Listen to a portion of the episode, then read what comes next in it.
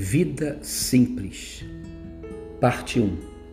Vida simples é tudo aquilo que você pode fazer que vem de dentro para fora e tem o poder de ressignificar sua perspectiva de vida e suas relações de afeto, tornando a sua existência, o seu caminhar, a sua toada do dia a dia mais leve, bonita e contagiante na Bíblia, mais precisamente na carta do apóstolo Paulo aos Filipenses, capítulo 4, de 1 a 13, temos uma estratégia de uma vida simples. Primeiro, filtre seus pensamentos e rejeite tudo aquilo que encarcere a sua mente ao negativismo, ao pessimismo, ao cinismo, à amargura e ao ódio. Diz assim o versículo 8.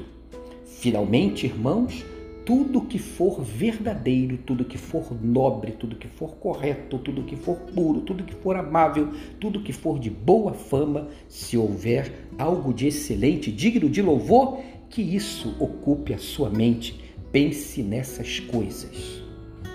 Segundo, não seja governado pelo medo Veja só o que ele diz dos versículos 12 e 13. Sei o que é passar necessidade, sei o que é ter fartura. Aprendi o segredo de viver contente em toda e qualquer situação, seja bem alimentado ou com fome, tendo muito ou passando necessidade. Tudo posso naquele que me fortalece.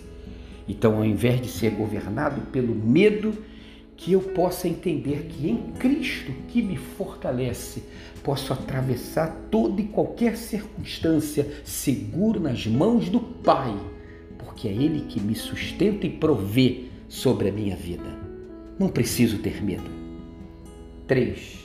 Não se queixe, antes trate a si mesmo e aos outros com amabilidade e bom humor Veja só o que diz no versículo 5: Seja a amabilidade de vocês conhecida por todos, porque perto, perto está o Senhor.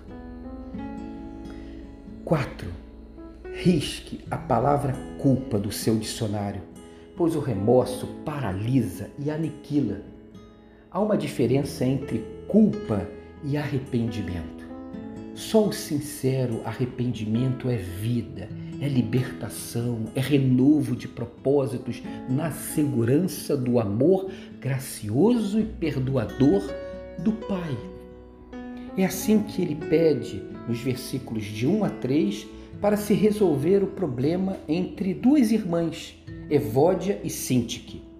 Ele diz assim: permaneçam firmes no Senhor o que eu rogo a Evode também a Cinti, é que vivam em harmonia do Senhor. Sim, e peço a você, leal companheiro de julgo, que as ajude, pois lutaram comigo na causa do Evangelho e os seus nomes estão escritos no livro da vida.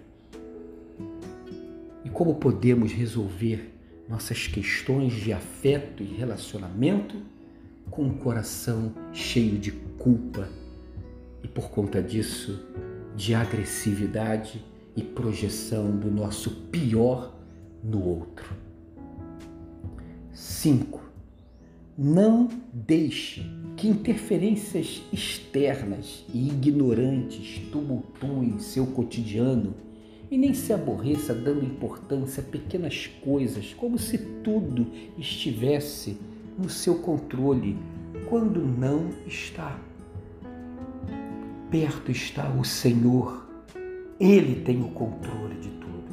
Apenas faça o correto e procure seguir o Pai, que sempre age com graça, amor e paciência.